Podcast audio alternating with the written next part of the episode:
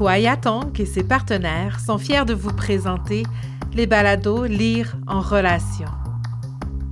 Aujourd'hui, épisode 5, de Diane Boudreau à Naomi Fontaine avec Maurizio Gatti. Chercheur à l'Institut d'études avancées de Nantes, Maurizio Gatti compte parmi les premiers chercheurs à s'être intéressé aux littératures autochtones écrites en français. Il est l'auteur de Littérature amérindienne au Québec, écrit de langue française, publié en 2004 et réédité en 2009, et de Être écrivain amérindien au Québec, Indianité et création littéraire, publié en 2006.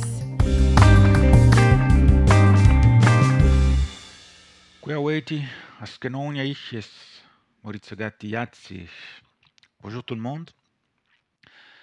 On m'a demandé de, poser un regard rétrospectif sur euh, l'émergence des études littéraires autochtones en français au Québec.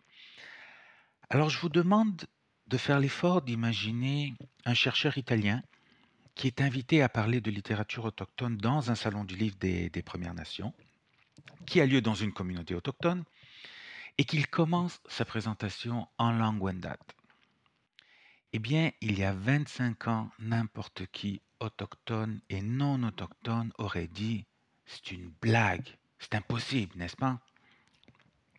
Donc ça vous montre tout de suite comment les choses ont, changé en littérature euh, autochtone au Québec. Moi, quand je suis arrivé au Québec en 1998, euh, bien y penser, c'est au siècle dernier, ça ne me rajeunit pas. Mais bon, eh bien, la littérature autochtone, d'une certaine façon, on peut dire qu'elle n'existait pas encore. Il existait, oui, des auteurs autochtones qui avaient publié des ouvrages, mais qui n'étaient pas toujours faciles d'accès. Euh, et il existait, oui, une histoire de la littérature amérindienne au Québec, publiée euh, par Diane Boudreau en 1993, euh, qui est un livre incontournable encore aujourd'hui, en 2020, à mon avis, hein, et qui présentait pour la première fois les auteurs autochtones au grand public, et qui a donc été la première étape de leur légitimation, euh, de leur légitimation en tant que phénomène littéraire, en tant que corpus littéraire. Ceci dit, Diane Boudreau abordait la littérature autochtone surtout d'un point de vue historique, et elle donnait beaucoup d'importance à la littérature orale traditionnelle et à ses catégories, ce qui est tout à fait juste et central quand on parle de littérature autochtone.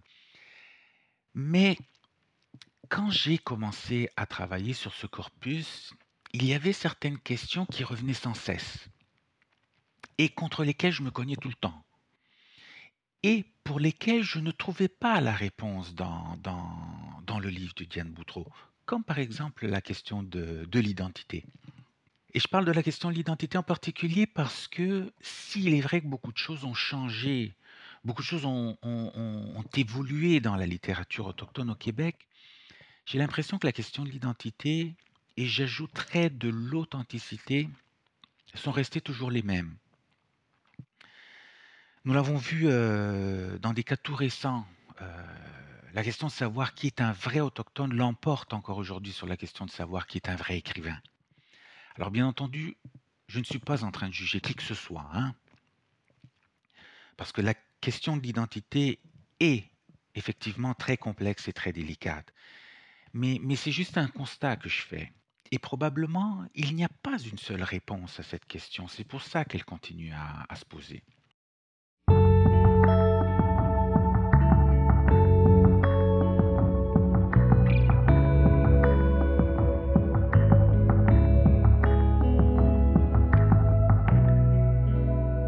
Revenons maintenant à, ma petite histoire. Moi, je me retrouve donc au Québec en 1998 avec une grande envie de faire euh, un doctorat sur la littérature autochtone, mais les profs dans les universités et même les autochtones dans les communautés, dans les communautés pardon, me disent tous Ouais, ça existe-tu la littérature autochtone? Alors moi, je décide de lire tous les articles et les livres dans la bibliographie de, Diane Boudreau. J'étudie l'Innu, l'Atikamek et l'Inuktitut. Je commence à voyager dans les communautés. Je vais dans le bois quand les gens m'invitent. Je vais rencontrer les auteurs cités par Diane Boudreau. Euh, je fréquente les événements autochtones en milieu urbain. Je suis des cours à l'université sur tout ce qui concerne les autochtones, histoire, anthropologie, sociologie, sociologie pardon, religion, droit. Donc j'essaye du mieux que je peux de, de, connaître et de comprendre le milieu autochtone euh, au Québec dans son ensemble, dans sa globalité.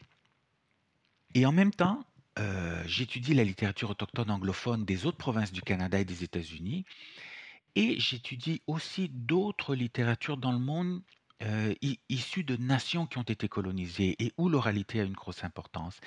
Et je remarque qu'il y a beaucoup de similitudes avec la situation au Québec, qui semblait juste en retard par rapport à d'autres pays. Et c'est là que je me dis que il faut tout simplement trouver la façon de faire bouger les choses au Québec. Parce que tous les éléments de base étaient là pour que la littérature autochtone existe. Moi, je les voyais tous, très clairement. Et j'ai pensé qu'il fallait commencer absolument par faire une anthologie, c'est-à-dire un outil de référence, un outil de travail, facile d'accès, pour rassembler tous les auteurs des différentes nations euh, au Québec dans un seul ouvrage, en écrivant leur biographie pour que les lecteurs connaissent leur parcours, euh, en mettant un extrait de leur texte pour montrer leur travail et en mettant une bibliographie de, tous leurs ouvrages pour que les lecteurs et les chercheurs trouvent facilement ces, références. Le tout euh, avec une introduction critique qui offre au lecteur un cadre pour aborder ce corpus. Heureusement, euh, cette anthologie a, répondu à un besoin qui existait effectivement dans le, dans le milieu. Et, donc, euh, plusieurs autochtones dans les écoles, dans les communautés, mais aussi plusieurs profs de cégep et d'université ont commencé à, utiliser cette anthologie pour travailler sur la littérature autochtone. heureusement, hum, par la suite, plusieurs autres chercheurs ont fait ce que j'ai fait moi-même avec Diane Boudreau, c'est-à-dire qu'ils ont pris à leur tour mon travail comme point de départ et ils sont allés plus loin que moi. Ils ont développé et, publié leurs propres réflexions critiques sur la littérature autochtone et ils ont donc permis à ce nouveau champ d'études d'évoluer.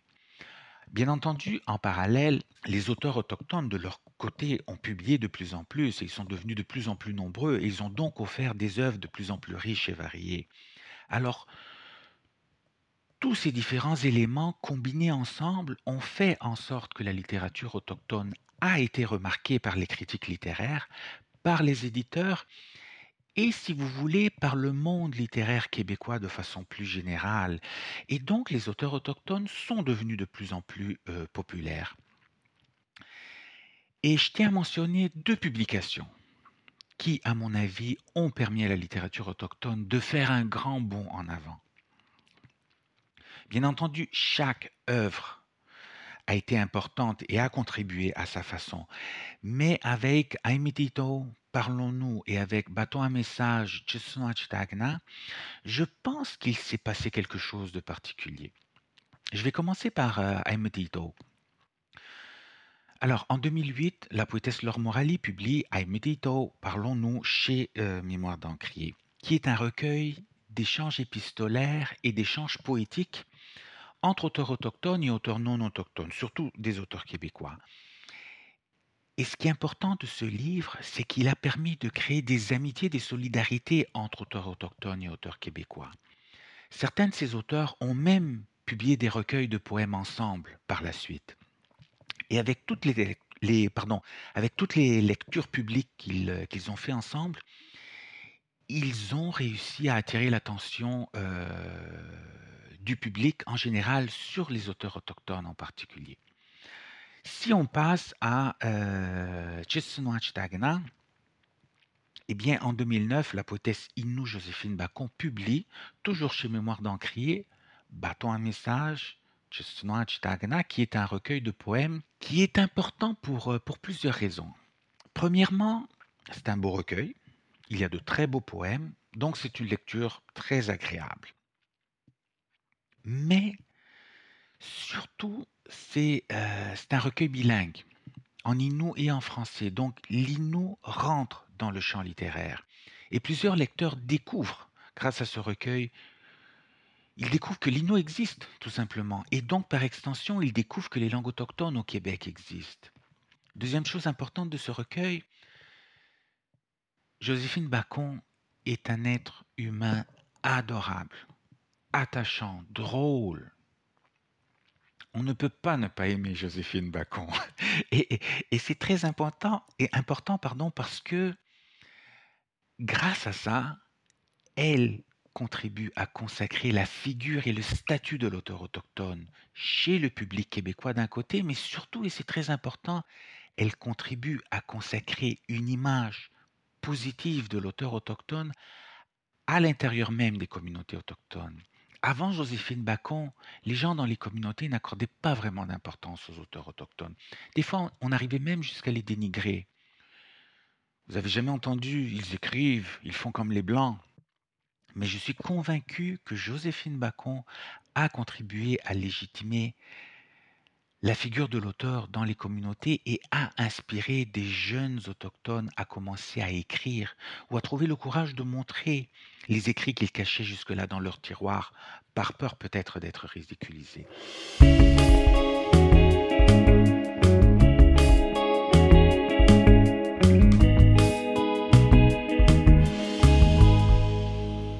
Parler de ces deux ouvrages m'amène aussi à parler de l'importance qu'ont eu les maisons d'édition dans, le développement de la littérature autochtone. Mémoire d'Ancré, par exemple, que j'ai cité tout à l'heure, avec Rodney Saint-Éloi et son équipe, a cru en les auteurs autochtones, les a publiés, en a fait la promotion. Et ça a été un franc succès quand vous regardez ça.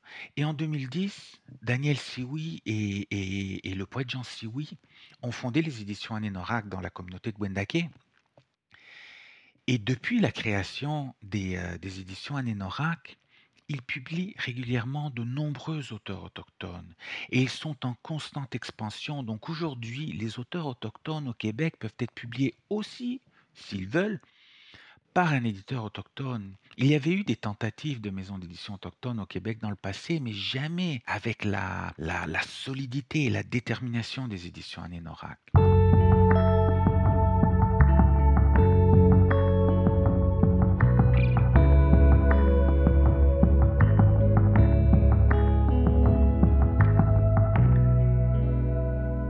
Bon, je vois que mon temps avec vous euh, achève. Alors j'aimerais nommer un dernier élément qui, à mon avis, a fait la différence dans l'épanouissement de la littérature autochtone au Québec dans les, dans les, dans dix dernières années. Et c'est justement Kwariatonk, ce salon du livre des Premières Nations. Et, et c'est pas parce qu'ils m'ont invité à parler que je le dis, c'est parce que ce salon, d'une part, a contribué à, légitimer la littérature autochtone et ses auteurs auprès des institutions littéraires au Québec, mais surtout euh, parce qu'il a créé un espace de partage, un espace de rencontre et de diffusion, non seulement entre auteurs eux-mêmes, entre les auteurs et leurs lecteurs, mais en plus, et c'est ça qui est original, entre auteurs autochtones et chercheurs qui travaillent sur les littératures autochtones. Et je pense que cette dernière idée est venue d'une rencontre qui avait eu lieu, euh, une rencontre historique, on va dire, qui avait eu lieu à Wendake en 2008, c'est-à-dire le, Carrefour international des littératures autochtones de la francophonie, que j'ai eu la chance de co-organiser avec une très belle et nombreuse équipe euh, à Wendake et où nous avions rassemblé des auteurs autochtones venant de plusieurs pays et où nous avions pensé qu'il serait intéressant de, de, faire interagir ces auteurs avec les, euh, les, chercheurs qui travaillent sur leur corpus et donc de créer ce lien. Bon, je vais conclure. Pour, pour, pour le futur de la recherche en littérature autochtone francophone au Québec, moi personnellement, je souhaite qu'il y ait plus de chercheurs autochtones qui écrivent des textes euh, critiques sur la littérature autochtone et qui forgent de nouvelles théories et de nouvelles approches méthodologiques. Bien entendu, je suis convaincu du fait que les chercheurs non autochtones ont toute leur place et ont contribué de façon très précieuse à la connaissance et à la diffusion de la littérature autochtone au Québec. Mais il reste que dans ma carrière, chaque fois que j'ai eu la chance de discuter avec euh, euh, Louis-Carl Picard-Sioui, Guy Sioui-Durand, euh, Yves Sioui-Durand, Naomi Fontaine par exemple, et que j'ai pu lire des articles où il parlait de, littérature autochtone, eh bien, ils m'ont toujours permis de comprendre des choses que je n'avais pas compris auparavant. Ils m'ont toujours permis de voir les choses d'un autre point de vue. Et donc pour moi, de voir que Naomi Fontaine, une écrivaine inou de, de grand talent, en collaboration avec Olivier de Zutter, professeur d'université, et Jean-François Letourneau, professeur de cégep, de voir qu'ils ont publié ensemble, en 2007, aux éditions Anénorak, une anthologie de littérature autochtone qui s'intitule Tracer un chemin, Mishkanacho, et que, euh, cette, année, ils publient déjà une deuxième édition de cette anthologie, eh bien, moi je me dis que la littérature autochtone a effectivement tracé un chemin très riche et qu'elle se dirige vers un futur qui nous réserve encore plein, plein, plein de surprises. Alors, je vous remercie beaucoup pour votre attention et euh, j'espère que ce petit voyage dans la littérature autochtone du Québec vous a plu et vous a intéressé. Tiaweng Shahone.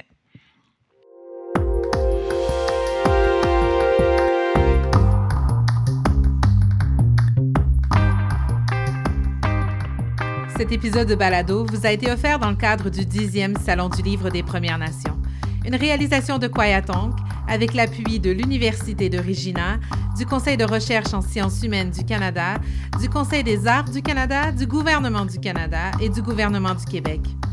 Le 10e Salon du Livre des Premières Nations vous est présenté par Energex Énergie Renouvelable, la Caisse des Jardins de Wendake, la firme Okitela, le CN et Hydro-Québec.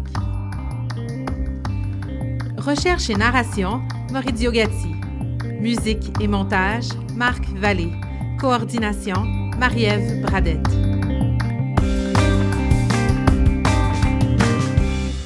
Kwahiatonk, marquer l'imaginaire.